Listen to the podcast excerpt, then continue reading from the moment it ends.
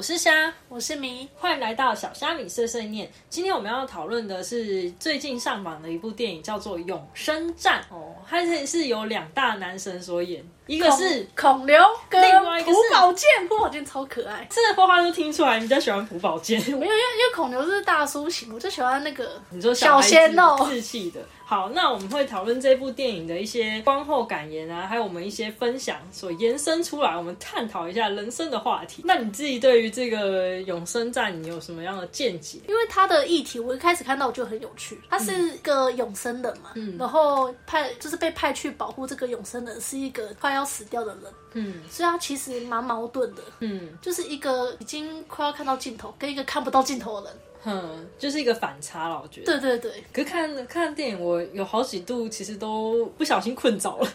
就不小心就度过。但是我觉得他的步调有一点慢啊，然后我那时候也是看到一度有点快睡着。但是我们就是比较，你知道，就是比较浅，没有办法看那种太深入。我我之前听人家说，这部戏如果用科幻片或是动作片看，完全不行。但是它比较偏那种文艺片或是哲学，所以我们今天就不要针对它的里面的细节啊，我们就是讲它衍生出的议题，就是关于生与死这件事情。它有很多，就是那个像挡子弹那些啊，就是会觉得有点看了，然后之后就觉得嗯不太过瘾。我其实觉得他蛮蛮矛盾的，因为他就说，虽然说他是永生人，但是他的永生好像是定义说他不会生病而老死，但是可能如果你真的意思是出意外，你还是会死掉，可能被车撞还是被子弹打到，还是会死掉。但是他又有能力可以挡子弹，你不觉得矛盾吗？所以他是这种的话，感觉就像是人，然后拥有了某一种超能力。像他不是有一些就是挡子弹的那些能力，或者是把什么东西把人抬起来啊什么的，凭空抬起来这样子。是像脑波还是念力之类的？也有很多人在想他的能力到底是什么。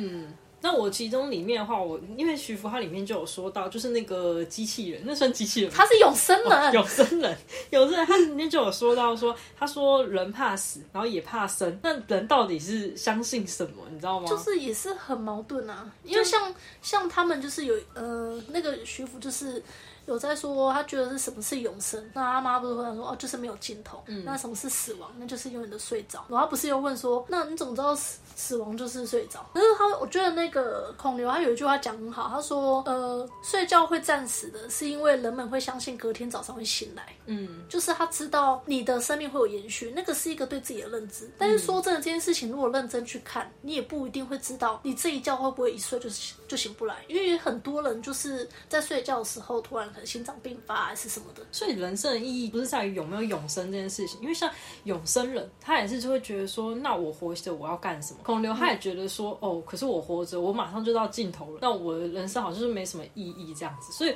我觉得他这个主要在探讨的那个重点是我人生我到底要活活得怎么样才精彩，就是不是在于生与死。因为他说，你人就是生生也怕啊，死也怕，那到底人相信什么才不会害怕？所以人就是一个很贪心的生物啊，就是害怕没有发生的事情。我害怕说我明天考试，但是他妈的考试考很烂，我也是怕的要死。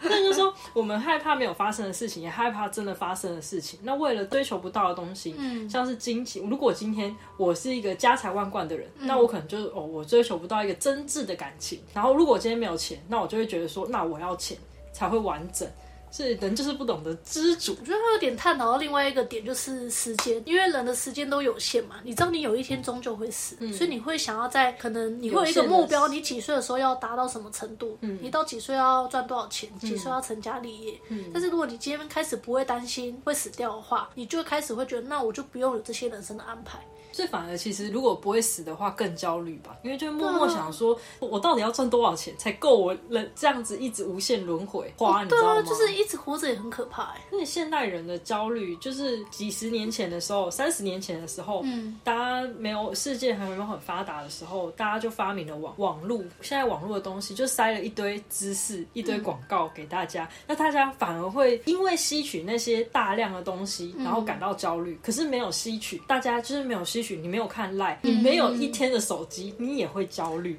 就是在这些东西出来以前，我们也是这样子生活的、啊。对，其实我自己也是这样，所以才会就是觉得说，哦，我要更满足自己，学一堆东西。那其实也是怕自己跟不上时代，或者是怕被后起之辈给比下去。我那时候是在想，如果永生这件事情真的有成立，会第一个想到是人口会很可怕哎、因为新的人会一直出生，然后不会有人死掉，然后又会一直诞生新的生命。你知道世就是世界上才会就去就是制止像这种永生人或复制人的这一种研发。我其实有点觉得永生这件事情建立在呃有点威胁性，人可以这么可以一直被留下去，就会有一些犯罪的事情，人会归咎于时间很宝贵嘛。假设你今天真的是犯法了，被抓去关，你可能会担心哇，我这样一关出来，我都几岁了，我还能做什么？嗯，但是如果你真的没有生命上的限制，没有再关出来了，反正还不是一样可以继续活着。不过被关心以上的压力应该是可能东西很难吃，或者是没有自由你，想太远了吧？是限制自由之类的。我真的觉得人口应该会变得很可怕，就如而且其实我觉得会有那些想要永生的人，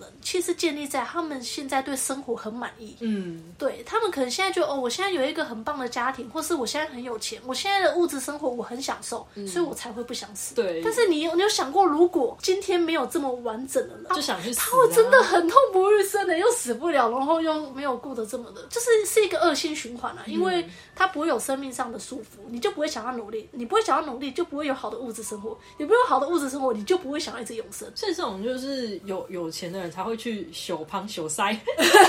全剧就是针对徐福有超能力这个部分，因为我自己是觉得他超能力就是非常莫名其妙，我觉得有点太，他要硬凑哎、我觉得有点太太开挂了。对啊，我觉得好像就是为了剧情，所以硬凑，还是其实其实就是作作者其实想不到，就是有什么比较合逻辑的超能力，因为我觉得他的他的超能力都还蛮好像没有一个逻辑或没有一个步调，就好像是突然哦，我想到我要我要他有这一个，或我要他有这一个超能力的感觉。他好像比较偏想要去探讨就是人生与死的这个哲学议题，但是其他科幻有点像是附加上去的，嗯，所以这部片会被评论成偏负面，就是这样子，就有些人会觉得哦，他好像没有这么的符合爽片的那种感觉。表现的方式没有不是那种很浮夸的演绎方式，然后在想说，哎、其实导演他是不是想要强调的是，呃，虽然徐福这个人被发明出来，但是他是因为他是一个有情感的物种，他还是会去在乎说，哦，男男主角哦，他可能就是想要让他永生还是什么，或者是男主角的妈妈，就是他会去在乎这些人的感受，因为他是有情感的，所以他没有办法就是像超人或像钢铁人那样厉害，所以这一部戏所展现出来就是无情才是最可怕的。所以人类因为有情感，所以才是一种脆弱的表现。哦假如你今天是一哦个无情的人，你就是你就是你不怕，你不怕你家人死，你也不怕你亲人死，就变嗯成就是无差别杀人事件那一种。这种人才是最可怕的。其实这种人就是开挂，就是有超能力，天生的杀人犯，对啊，因为我们不会无缘无故去杀人。觉得这部戏所要强调说徐福他超能力没有那么厉害，是不是就是因为这样？就是人的情感才是对，会想要有永生，就我刚才说的，一定是你现在有想要让你一直去保持的东西。动力。但是其实人很需要情感，嗯也许会想要永生，是因为我我想要一辈子跟这个人在一起，嗯，所以我希望我们永远不会面临到分开，嗯，所以才希望我们可以永生，对啊，那也是建立在情感上。可是那时候很好笑，就是孔刘是被派去保护朴宝剑，嗯就是都是朴宝剑在保护他，他不是还要帮他挡子弹，结果毕竟人家开了挂还是不一样了。那嗯我我觉得徐福他有那一种生而为人，他一直想要去挖掘他在这个世界上生存的意义是什么，对他生存的意义是什么？而不是去。他母亲的小孩，他会不会觉得那一个就是有一种，他会看到他过很像是过去的自己，因为他他会觉得，我觉得他会不会有一种感想，就是呃，我我看着他，可是我也不是他，那我到底算什么？所以他后来不就自己也死？他帮完男主，他把那些就是全部杀掉杀掉，算是帮，到底是算帮他，还是是顺便也帮自己泄愤？他应该是觉得他一定要消失，才可以把这件事结束掉。其实我觉得那时候他去看那灵骨塔那边，嗯，因为灵骨塔它上面那个不是都会写生的时间跟死掉的时间，嗯会有一个时间，但是他看不到他下面那个时间，他看不到他死掉的时间，所以他才会一直去想说，人叫人睡着是不是就是死掉什么的。所以他到最后到底为什么要把他们都杀掉？没有，他到后面不是他，我在想他是觉得他的意义应该是他必须要消失，因为永生这件事情本来就不能存在。哦，因为他最后他不是最催泪的是，他不是有说我想要睡觉了，因为他对他来说，我要睡觉这件事的话，永远不要醒来就是死亡嘛。嗯，所以他觉得他需要他的死亡，这个永生的事情才不会一直循环下去。所以他把他那些发明者也杀掉，也是因为这个原因，不要让他们再发发明出第二个徐福，是这种概念吗？应该是吧，就把那些发明的人杀掉了后，自己也死掉了，他就不会有人 就不会就不会再继续发生，然后不会一直恶性循环。我觉得这这一部戏总结来说，就人类的意义到底是什么？就是你活在这个世界上，不管你是一只狗还是一个人，你都是在探究你生存的意义是什么。尽管你是一只狗，你也看你是家犬还是流浪犬。流浪犬的话，要做好流浪犬该做的本分没？好啦，今天就是这样结束了。大家记得要找到自己的生活价值，这就是这部戏的意义。那如果大家有什么想要跟我们讨论的，或者是觉得我们见解有问题的，还有问题，欢迎在底下留言告诉我们，然后下载小虾米碎碎念。那我们下周再见喽，拜拜。